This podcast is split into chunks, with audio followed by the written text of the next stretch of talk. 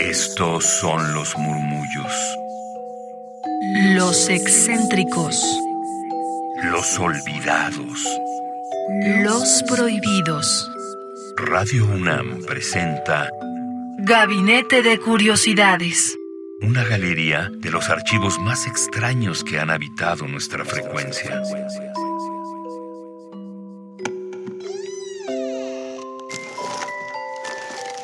Vasos comunicantes. Muy buena tarde, sean bienvenidos a Gabinete de Curiosidades. Yo soy Frida Rebontulet y están en Radio UNAM a través del 96.1 de FM, en internet radio.unam.mx. Hoy, desde las gavetas de Descarga Cultura, les traemos un fragmento particular de la novela Ceniza en la Boca, editada por Sexto Piso en el 2022, de la escritora mexicana Brenda Navarro. Ella es socióloga y economista por la UNAM y en el ámbito de las letras se ha desarrollado como narradora, guionista, reportera y editora. Estudió una maestría en estudios de género, mujeres y ciudadanía en la Universidad de Barcelona y ha colaborado con diversas ONGs tales como Artículo 19, Capítulo México y otras relacionadas con derechos humanos. En esta ocasión tenemos este fragmento de la novela Ceniza en la boca porque estamos acercándonos a fin de año y es momento en que tal vez caen muchos veintes y en relación a ello es que aquí vemos que muchas veces las cosas o el mundo no es como uno quiere. Así que ante estas cuestiones les invitamos a que escuchen este fragmento y puedan completar su lectura consiguiendo el libro Ceniza en la Boca, editado por Sexto Piso en 2022, y que también se acerquen al portal de descargacultura.unam.mx para tener un fragmento mayor del aquí presentado y que, bueno, es la fuente original de este audio que grabó Brenda Navarro. Síganos en Twitter, arroba gabinetec-bajo, para consultar las fuentes aquí citadas. Y también en podcast, en radiopodcast.unam.mx viene un sumario y en la G de Gabinete de Curiosidades encontrarán todo el contenido de este espacio. Yo soy Frida Rebontulet, gracias por su escucha y se quedan aquí en la voz de la escritora mexicana Brenda Navarro. Cuando Diego era pequeño, entre mi abuela y yo le tejimos una cobija de colores. Diego quería llevársela en el avión a Madrid, pero le tuvimos que explicar que no se podía. Insistió que tendría frío. Le conté que los aviones nos prestaban cobijas. Lo dejé sin argumentos. Quedamos que nos las llevaríamos cuando regresáramos a México a visitar a los abuelos. Cuando llegué a casa de mi abuela con las cenizas de Diego en una bolsa de plástico, ahí estaba la cobija, en su cuarto, como la última vez que dormimos ahí. Incluso tenía los alfileres para sostener unas fotografías que le íbamos a poner encima, planchadas o algo así. Tragué saliva. Todo era real. Diego estaba muerto. Mi mamá estaba con Jimena arreglando cosas, papeles, malentendidos, decidiendo chingaderas por aquí y chingaderas por allá. ¿A México o aquí? ¿En un ataúd o en una urna con sus cenizas? ¿Cómo? ¿Qué papeles faltan? ¿Qué papeles sobran? Y yo, mientras tanto, estaba en el cuarto de Diego como buscando su olor. Todo quieto, intacto, sucio, la mesa manchada, la cabecera polvosa, los calcetines tirados en el cesto de la ropa. Y el armario desacomodado, como si mi hermano fuera a llegar y se tuviera que quitar la camiseta y ponerse otra. Así de dispuesta estaba la ropa. Yo entendía a Diego. Desde que llegamos a España estábamos como amputados, pero sin diagnóstico. Como que nos faltaba algo, pero todos lo negaban. Faltarnos algo, al contrario, si lo habíamos conseguido todo, casa, papeles, mamá. ¿Qué nos podían amputar? Pues México, pensaba yo, nos amputan México, pero México no como país, sino como lo que dicen que es saudade. Te da saudade, te enfermas, te mueres un poco. ¿Cómo no iba a entender a Diego? ¿Qué es lo que más te encabrona de vivir aquí? le pregunté una vez. Que ya no puedo bailar, me dijo un día. Ya no bailamos, y era verdad, ya no bailábamos. Ya no había casa de los abuelos, ni lugar para poner música a todo volumen, ni comida caliente. Ya no había infancia, habíamos dejado de ser, y aunque habíamos buscado repetir los escenarios, la música, los momentos, ya no éramos los que éramos, no nos habían enseñado a crecer. Diego era como un contrabajo viejo, inoportuno, ruidoso, estorboso que yo no sabía cuidar. La torpe, la aprendiz, la que no pudo sostenerlo. Así me sentía, reprobada de la música y de la vida.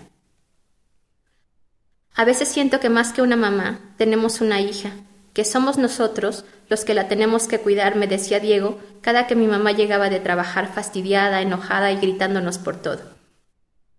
¿Y qué tiene Diego? ¿Qué tiene? le contestaba yo. Ella también ha sufrido, ella también está sola. ¿Y qué tiene? me replicó, que si no va a ser mi mamá, al menos que no sea una carga. Le chasqué la boca, pero tenía razón. Al menos en esos momentos pensaba que tenía razón. Jimena me pidió que fuera a México a dejar las cenizas de Diego. Me lo dijo mientras estábamos sentadas en la cama de mi hermano. ¿Lo van a incinerar? pregunté volviendo a la realidad. Sí, contestó Jimena. Tu mamá no está para viajes. Es imposible que se levante. No quiere ni cagar. Está deshecha, cariña. Yo también estoy deshecha, contesté para que no me amputaran mi dolor, no esta vez. Tu mamá ahora es una carga, un bulto que entorpece todo. Ayúdame, me pidió Jimena, y agarré el teléfono de Diego y me lo puse en el pecho, aferrándome a no sé qué cosa. Mi mamá siempre es una carga, dije, y Jimena no dijo nada, no me desmintió. Un día antes de irme a México, me quedé a dormir en la recámara de Diego, escuchando su música, hurgando en su teléfono. Así me amaneció. No tenía mucho, pocas fotos, pocos mensajes. Lo dejó todo limpio. Ya no tenía la foto de Marina y a su otro amigo en sus salvapantallas. Limpió todo, correo, aplicaciones, todo. Quizá pensó que nadie lo iba a hacer por él. No nos esperó. Diego no dejó nada que pudiera darnos una pista ni una carta de despedida, ni un mensaje. Nos ahorró el trabajo de querer encontrar la verdad. Nadie nos la iba a decir. Una de las pocas veces que me habló a Barcelona me preguntó si yo haría una lista de personas a las que deberíamos agradecer cosas. No lo pensé mucho. A mis abuelos contesté. No, aquí, en España. A Jimena, a tus amigos, ¿qué es lo que quieres agradecer, Diego? y se quedó en silencio hasta que después dijo, Exacto, no hay nada que agradecer. A mi mamá insistí. Sí, a mi mamá me respondió, pero ya lo dijo sin ningún interés. No le respondí lo que quería escuchar. ¿Cómo vas en la escuela? pregunté para ver si me daba más pistas. Todo bien, los mismos payasos idiotas de siempre que que dan clases, los mismos pendejos que se quedan dormidos en lo que dicen que es un gimnasio, todo igual, a veces no me dan ganas de regresar. Pero tienes que regresar, le dije. Sí, sí, regresaré todos los días de mi vida a la escuela. Me convertiré en el payaso que todos quieren que sea. Eres imposible, Diego García. Sí, me dijo sí, soy imposible. Diego, escucha, no esperes a que te den las cosas, no esperes. Silencio. ¿Me escuchas, Diego? ¿Qué dijiste que era lo que querías? ¿Para qué me llamaste? me reclamó, y luego me colgó. Pero yo no me di cuenta y seguí repitiendo, ¿me escuchas? ¿Me escuchas? Hasta que salí del vagón del metro y volví a marcarle. Ya no me respondió, me mandaba buzón. Diego nunca esperaba. Siempre hacía lo que quería, como dejar su teléfono sin pistas, más que las listas de reproducción de su música. Cuatro álbums, cuarenta canciones, todas de Vampire Weekend. ¿Estás emocionado de irte a Madrid? le preguntó mi abuela a Diego. No estoy emocionado. ¿Debería estarlo? Ese día, Diego estaba guardando la ropa que no se iba a llevar. La estaba metiendo a unas cajas. Mi abuela dijo que las iba a donar. No donó nada. Cuando vi la cobija de colores que ella misma le tejió, supe que no donó nada. Cajas y bolsas de ropa de Diego y mías en el closet del cuarto donde dormíamos con mi mamá. Fotos pegadas a la pared, juguetes de Diego, dibujos de cuando estaba en el kinder, una especie de altar. Mi abuela convirtió ese cuarto en un altar sin saberlo. La premonición. Diego tenía que ser venerado desde siempre, desde que nació, y le dio el estatus de mujer casada a mi mamá. Diego, el consentido de mis abuelos, el huérfano pero compadre. Todo Diego. Dejé ahí en ese lugar sus cenizas mientras mis abuelos compraban una urna digna de mi hermano. Sentí enojo, como si con la muerte de Diego me borraran a mí, o me dieran el lugar que siempre había tenido, ninguno. Fui la hermana de Diego, el soporte, la bolsa de plástico que lo contuvo en el avión de Madrid, Nueva York, México. La transportadora, la que lo llevó de la abuela a la madre y de la madre a la abuela, una simple mensajera. No estoy emocionada, Diego. ¿Debería estarlo? Yo te amaba, pero tú amabas el mar. ¿Quién llorará por mí si todos están ocupados llorándote a ti? Eso pensaba mientras abría la cajita de madera y tocaba su ceniza, un poco nada más, casi que solo para mancharme los dedos. ¿Es este el destino que el mundo planeó para nosotros? Luego entró mi abuela y me preguntó si estaba lista para los rosarios. Por miedo a que me descubriera a Diego en las manos, me chupé los dedos, me comí a mi hermano, Pensé que si yo pidiera volver a nacer, nadie estaría de acuerdo. Pero con Diego sí. A Diego le pedirían que volviera a nacer. No recé nada. Nunca fui creyente. En los nueve días que duraron los rosarios de Diego, las vecinas me preguntaban por Madrid.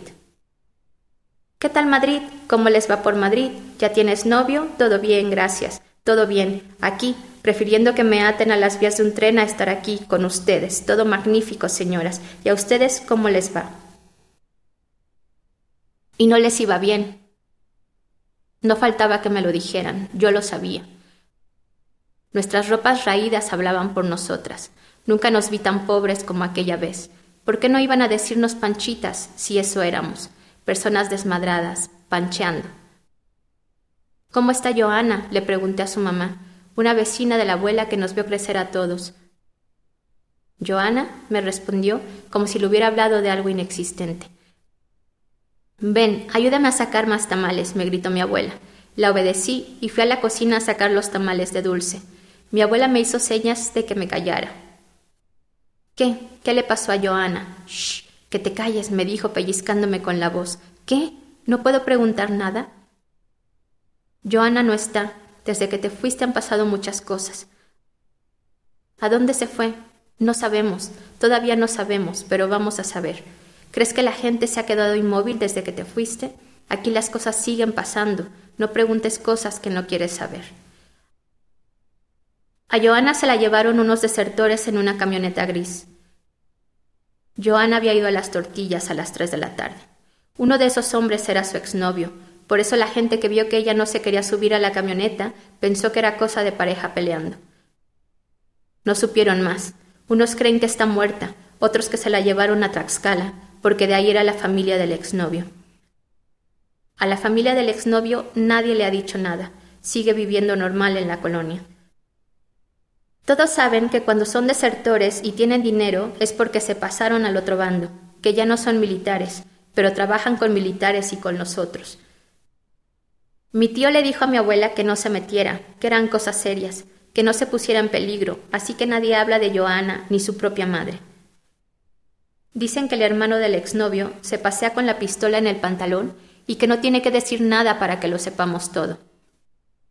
Que sigue siendo arma militar, así que es obvio que está bien conectado. Mi abuela dice que el hermano de Joana pidió su traslado a Tlaxcala justo para buscarla, pero que seguían sin encontrarla.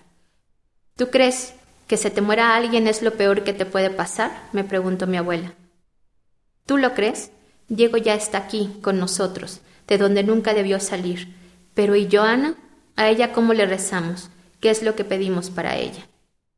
Acaban de escuchar en la voz de Brenda Navarro un fragmento de su novela editada en 2022 por Sexto Piso, Ceniza en la Boca. Yo soy Frida Rebontulet. Les invito a que se sumen en Twitter arroba bajo para tener más información de lo aquí presentado y también que se acerquen al portal de descargacultura.unam.mx, quienes particularmente grabaron a Brenda Navarro. Hasta la próxima. Radio UNAM presentó Gabinete de Curiosidades. Refugio de experimentación, memoria y diversidad sonora. Dispara tu curiosidad en la próxima emisión.